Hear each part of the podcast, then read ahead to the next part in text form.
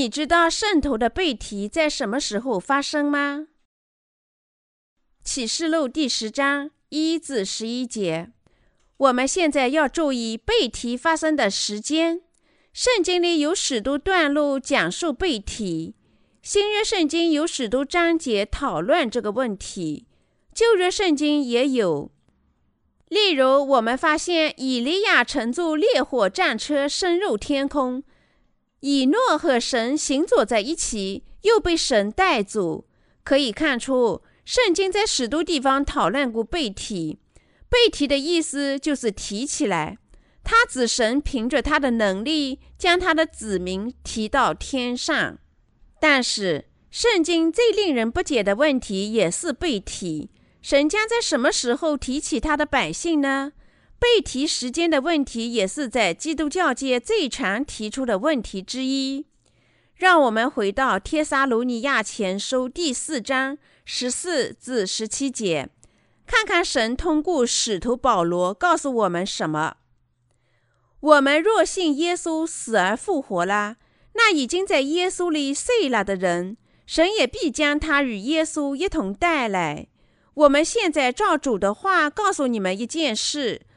我们这活着还留存到主降临的人，断不能在那已经睡了的人之先，因为主必亲自从天降临，有呼叫的声音和天使长的声音，又有神的号吹响。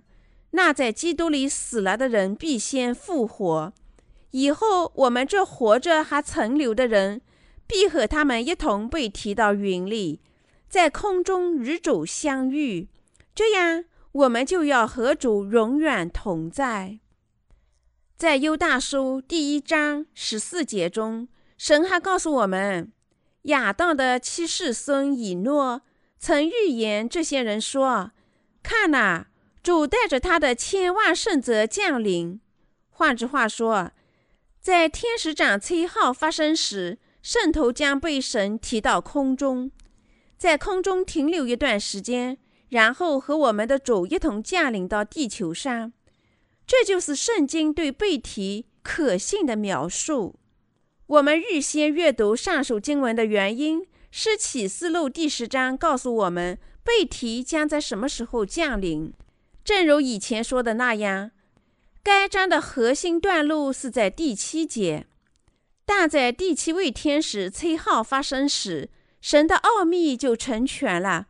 正如神所传给他仆人众先知的佳音，该节是回答所有问题和关于背提疑问的关键，因为他告诉我们什么时候发生背提。神在意象中给约翰派去一名万能的天使，神显示他将通过天使而行事，就好像主已经降临到这个世界上一样。天使将他的手指到天上。指着那创造天和天上之物、地和地上之物、海和海中之物，直活到永永远远的启示说：“不再有时日了。”这并不是意味着因为神向他的仆人宣布了这样的预言，在第七位天使发生的那一天，神的奥秘会被实现。在七次吹号的灾难中，当最后一次吹号发生时。这个世界就进入到期望灾难的时期，我们必须认识到，那时这个世界剩下的时间不多啦。因此，神在第七节中的道说，在七位天使吹号发生时，神的奥秘就成全了，正如神所传给他仆人众先知的佳音。这就是子被提的时候。保罗在别的地方也说过。当天使长发生和神的号子发生时，会出现背提，这就是保罗的意思，也是圣经关于背提的起点。但在第七位天使吹号发生时，神的奥秘就成全了，正如神所传给他仆人众先知的佳音。这道告诉我们，当第七位天使吹号发生时，就会发生圣徒的背体。他们将被举入空中。当神的仆人向失落的灵魂传播水和圣灵福音时，圣灵事实上就降临到那些接受这福音的信徒心里，他们事实上就成了神的子民。对于我们也是一样，被提神的奥秘也会转变成现实，并将圣头提入空中。这之后，神将向这个世界倒下最后的期望灾难，完全毁灭这个世界，把神的世界带到这个地球上，让我们和基督统治一千年，然后让我们迁入新天新地，使我们永远的居住在那里。在告诉约翰即将来临的被体之后，神再次命他吃掉小书卷和预言。神的仆人必须教诲那些居住在末日里的圣徒。最重要的教训是背题以及精确的时间。他们应当以圣经可靠的术语传授这些教训。他们还必须精确地传授水和圣灵的福音。这些是经历末日时代神的仆人及圣徒必须做到的事情。神因此将这些工作委派给了圣徒，并向他们揭示了奥秘。神告诉我们，他不会拖延，必定会实现他的工作。当时间来临时，神会把一切都变成现实。在第十一章出现了两棵橄榄树，即两位先知。这两棵橄榄树象征着两位神的仆人，他们将在与敌基督者战斗中被敌基督者杀害，但会从死亡中复活，并在三天半的时间被提。换句话说，神在不同的时机告诉我们，当圣徒在敌基督者时代殉难时会发生被提。我们必须事先了解的是，圣徒要经历大苦难。仍然生活在这个地球上，直到七次吹号灾难中前六次灾难过后，神家保护圣徒免受七次吹号的灾难。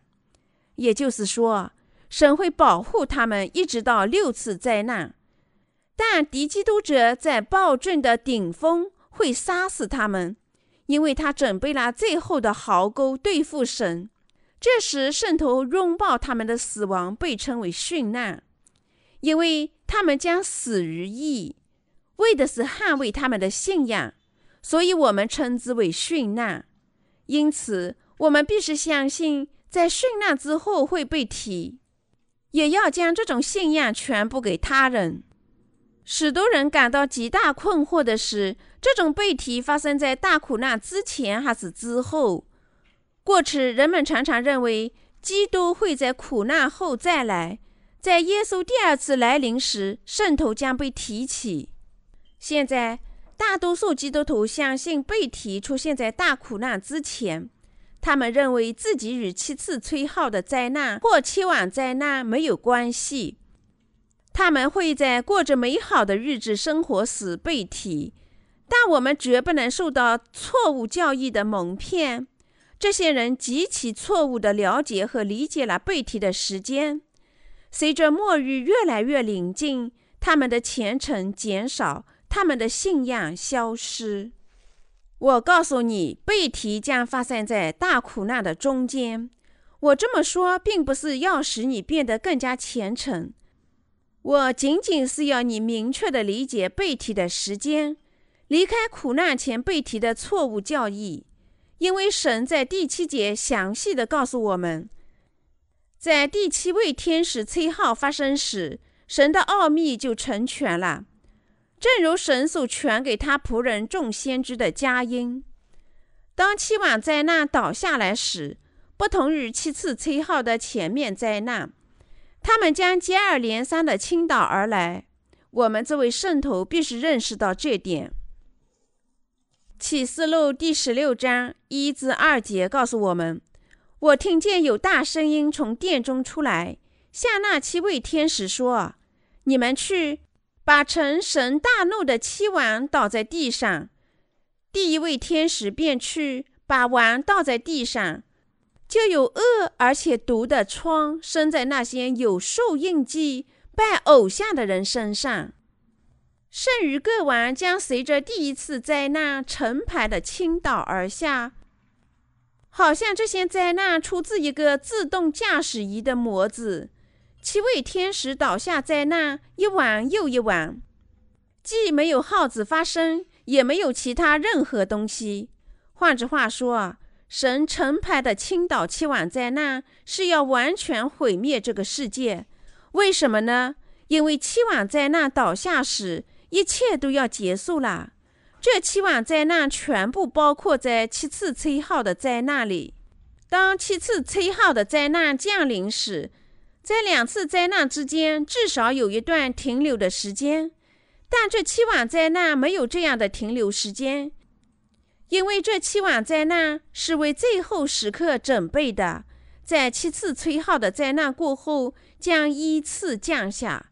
当最后一次吹号最终发生时，世界将达到一个新的水平，一切都已经结束。正因如此，《启示录》第十一章十五至十八节说：“第七位天使吹号，天上就有大声音说：‘世上的国成了我主和主基督的国，他要做王，直到永永远远。’在神面前坐在自己位上的二十四位长老就面伏于地。”敬拜神，说：“昔在、今在的主神全能者啊，我感谢你们，因你执掌大权做王了。外邦就发怒，你的愤怒也临到了，审判死人的时候也到了。你的仆人众先知和众圣徒，凡敬畏你名的人，连大带小得赏赐的时候也到了。”你败坏那些败坏世界之人的时候也到了。据说，当第七位天使吹号发生时，可以听到他高声说：“世上的国成了我主和主基督的国，他要做王，直到永永远远。”但没有提到过第一次灾难。为什么呢？因为随着第七次吹号发生的不是第七次灾难，而是被提。神将复活和提起圣徒，包括那些仍然生活在地球上和那些已经肉碎的人。当他们的背提结束时，神会倒下七晚灾难，完全毁灭这个世界。如果我们想找到背提的精确时间，我们只是阅读一下启示录第十章第七节中的神的道。这个时候，神的奥秘肯定会实现。就像他向仆人、先知们所宣布的那样，神的奥秘是指背体，不是任何人的背体，而是圣徒的背体。在此，为了你们能明确的理解和正确的信仰，我再次引用一段经文。圣经说：“我如今把一件奥秘的事告诉你们，你们不是都要睡觉，乃是都要改变。就在一刹时。”眨眼之间，号筒未吹响的时候，因号筒要响，死人要复活，成为不朽坏的，我们也要改变。哥林都前书十五章五十一至五十二节，圣经不是明确的说圣徒的背题发生在最后一次吹号的时候吗？当号子发生时，在基督里死亡的人便会复活，成为不腐不朽。我们也将瞬间被改变和被提。在第十一章出现的天使是神派来的万能的天使，不同于吹响前六只号子的其他天使。当我们看一下这位万能天使做的事情，就会发现他看起来非常像神，所以我们常常会把他看成是神。我又看见另有一位大力的天使从天降下，披着云彩，头上有红，脸面像芋头，两脚像火柱。他手里拿着小书卷，是展开的。他右脚踏海，左脚踏地，大声呼喊，好像狮子吼叫。呼喊完了，就有七雷发生。七雷发生之后，我正要写出来。就听见从天上有声音说：“七里所说的，你要封上，不可写出来。”换句话说，我们会误以为这位天使就是神，因为这位全能的天使代表耶稣，能做耶稣要做的任何事情。这告诉我们，神将通过这位万能的天使做所有这些事情。他告诉我们，这位天使脚踏着海上和地上，将毁灭海和地。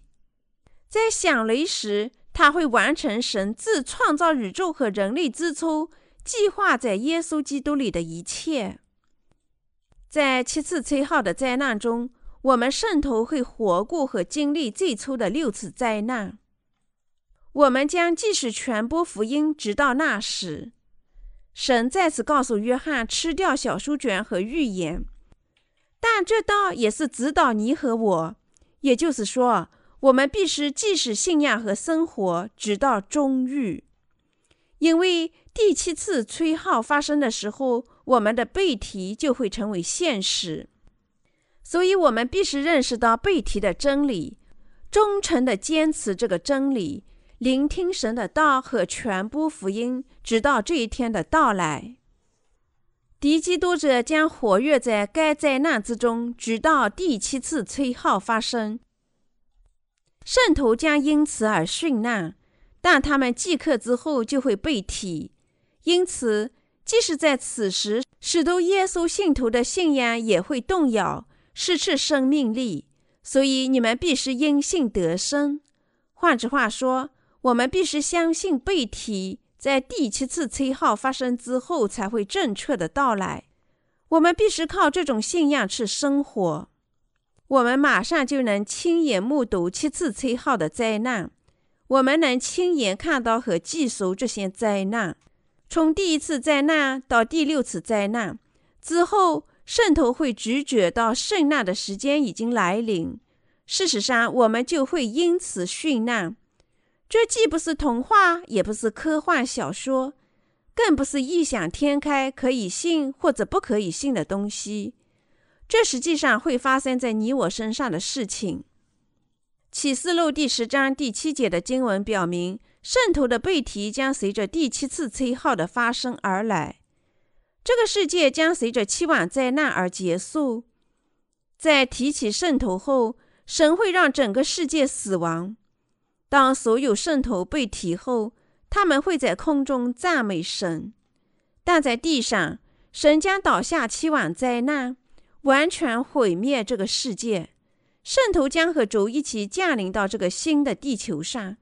千禧年王国，即基督的王国，将在那时建立在这个地球上。今天的基督徒，大多数人支持苦难前被提的理论。现在有些基督徒甚至开始鼓吹无千禧年论，也就是说，他们认为没有千禧年王国之类的东西。那么，千禧年王国并非是真实的吗？目前有许多人这么认为。有些在韩国最大教会里传教的牧师，甚至乱断启示录中的一切，从印记六六六。到背题并非是事实，而只是象征。正如我们的主曾经提问的那样：“人子来的时候，遇得见世上信德的吗？”在今天的时代，很难找到真正的信徒。但主告诉我们，确实会发生背题。当我们背题时，我们会在空中遇见他，赞美他，得到他的照顾和安慰。然后和他一起重返这个地球，来到千禧年王国。我们将以复活和被改变的肉体过着新生，一切都更新了。我们被改变了，赐福也被改变了。我们将生活在被神披戴的荣耀里。你和我必须以这种信仰和希望生活。在千禧年过后，我们将进入新天新地。在永恒的高贵和荣耀里，永远和基督一同统治世界。当我们进入千禧年王国和新天新地里，所有的天使都将成为我们的仆人。所有守灵的人，神和耶稣基督创造的整个世界，以及这个世界里的一切，都属于谁呢？他们将属于我们。所以，圣经才说，能继承一切的人就是圣徒。因为你和我是重生于水和圣灵福音的圣徒，我们是神的后嗣，是与基督联合的后嗣，我们将继承一切。因此，你我必须靠信仰战胜在地球上的一切艰难困苦，坚持盼望得到产业的那一天。我们还必须作为神的精锐部队，具有战斗的信仰。神已经告诉我们。所有这些事情都将毫不延迟地实现。换句话说，他们肯定会立即实现。有些人或许会感到困惑：为什么神没有详细的告诉我们？隐匿神的工作是他的智慧。箴言二十五章第二节，路加福音第十章二十一节。如果神的计划详细的写下来。它就会使这个世界产生极大的兴奋，那么圣徒就不可能生活到最后的审判日。所有的圣徒都将被非信徒杀死，没有一个信徒能幸免。如果末日的每一个细节都写在圣经里，那些没有接水和圣灵重生的人会屠杀所有的重生信徒。神隐藏了他的目的。只将他的目的显示给那些理应知道的人，而让其他人成为奥秘。这就是神的智慧。神已经将他的计划揭示给我们，允许我们知道他的计划，只因为这个目的对于这个时代的圣徒是极其必要的。神的重生教会现在细说末日时代，表明最后的日子已临近我们。因为苦难的时代即将来临，启示录的道应得到传播，使圣徒们正确的了解末日，坚持并战胜即将来到的苦难。即使重生者，如果他们面对苦难而缺乏知识，就不知道该做些什么，在苦难真正来到时，会陷入极大的混乱。对于那些只依赖个人信仰的人，这种混乱尤为严重。我们想象得出来，当末日来临时，许多没有准备的灵魂，由于无知和混乱，会在错误的道路上远行。神告诉你什么啦？你在祈祷时没有看到异象吗？许多人焦虑不安地寻求神的异象。许多人自称他们在末日已经看到了这些异象。你在祈祷时，神没有告诉过你什么事情吗？如果圣徒依然无知，在这个末日里将是一个极为普遍的问题。神绝不以这种方式工作，因为他已经命令我们：圣灵向众教会所说的话，凡有耳的就应当听。换句话说，圣徒通过教会就能听到圣灵说的话，因为圣灵确保了神的道。见证了什么是真实和正确的。当灾难宣告世界终结时，我们圣徒将奇迹般的从随之而来的苦难中被提起，能因信得生。因为到那时，我们早已听说了真理的道，并预先真诚地印记在我们的心中。正因如此，约翰才事先向我们揭示以后要发生的事情。神的仆人在他传播真理时，并没有超越写成文字的道。预言无非是知道并传播神写成文字的道。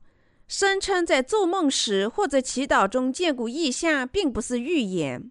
我们绝不能忘记背题确实会来到，不能忘记我们是神的圣徒，绝不要忘记你是一名圣徒。当背题来到时，你将与基督一同在空中。会来到这个更新的世界上生活一千年，会永远的生活在新天新地里。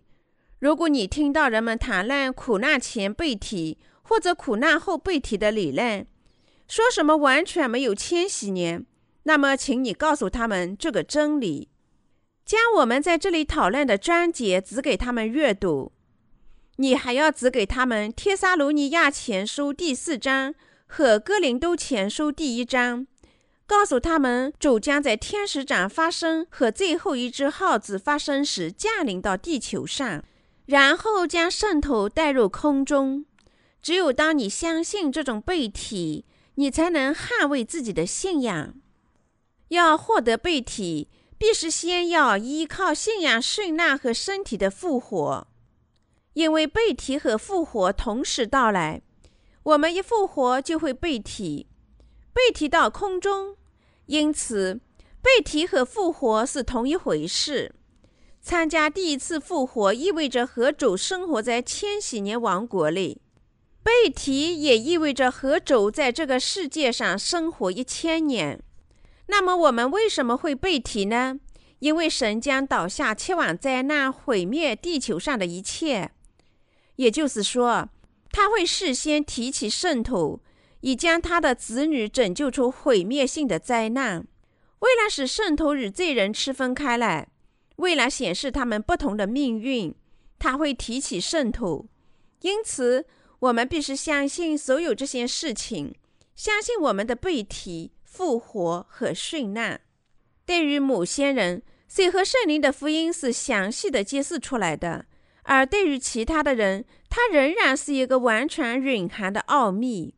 同样，圣徒的殉难、复活、被提，以及他们统治千禧年王国、新天新地，这全部都是神的奥秘。神只对重生者揭示和显示这些奥秘。神让他们满怀被提和天国的希望，活过末日，战胜所有一切的苦难。你和我必须具有这种信仰。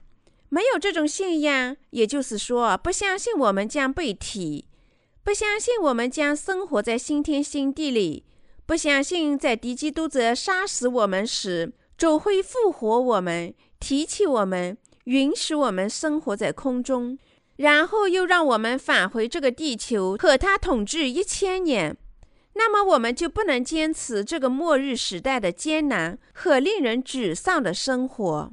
圣徒有一个美好的梦想，只有我们的主能使这个梦想成为现实。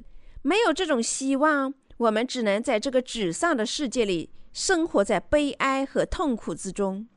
保罗告诉提姆泰要保守委托给他的美事，这福音是美好的。我们的殉难、复活和被提也是美好的。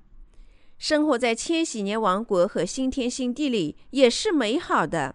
这些事情都是美好和令人愉快的。他们只属于圣徒，全部都是可以实现的信仰和希望，不是幻想或者空想。这些是主赐予我们的希望和信仰，我们必须对这些事情充满信心。生活在这个时代，盼望千禧年王国和新天新地来到的那一天。被提的人无非是你和我，我们必须因信得生，等待着我们被提后站立在主的面前，并在千禧年王国和新天新地里统治的那一天。神告诉我们要降临的主马上就会降临。七年大苦难前半期降下的灾难极为温和短暂。要是灾难持续七年，谁还能忍受呢？早期的灾难是短暂的，当时间接近终结时，还能看到更多。当第七次吹号的灾难到来时，就会达到一个壮观的场面。当撒旦想动摇圣徒的信仰时，他会杀死几个教会的领导作为样子。撒旦或许会说：“如果你否认神，我就饶了你的命。”即使世界变得更美好，圣徒对撒旦的条件也会三思。当一个脑子正常的人知道主会倒下七晚灾难，他自己将会经历这些灾难带来的所有苦难时，谁还会否认主呢？了解世界终结的圣徒，既不会否定主，也不会背叛他们的信仰。另外，因为圣徒在我们心中，圣灵会赐给我们勇气。因为神的所有命令在末日时都将即刻实现，所以没有厌倦的余地。当短暂的灾难过后，就有了复活。之后是被提，将我们提到空中。请想象一下，我们的肉身被改变成守灵的身体，在赞美主。在神的国里，我们能享受到一个完全不同的世界，美丽而又高雅。同样的事情，我们在这个地球上从未经历过，因为守灵的身体没有时间和空间的局限。我们将生活在一个奇异和非凡的世界里，我们想去哪儿就去哪儿。我真心感谢神赐予我极大的福气。我感谢神借他的道，详细的向我揭示了大苦难、灾难、我们的殉难、复活和被提。我祈求我们的心始终因为了解这末日的时代，并信仰它而得生。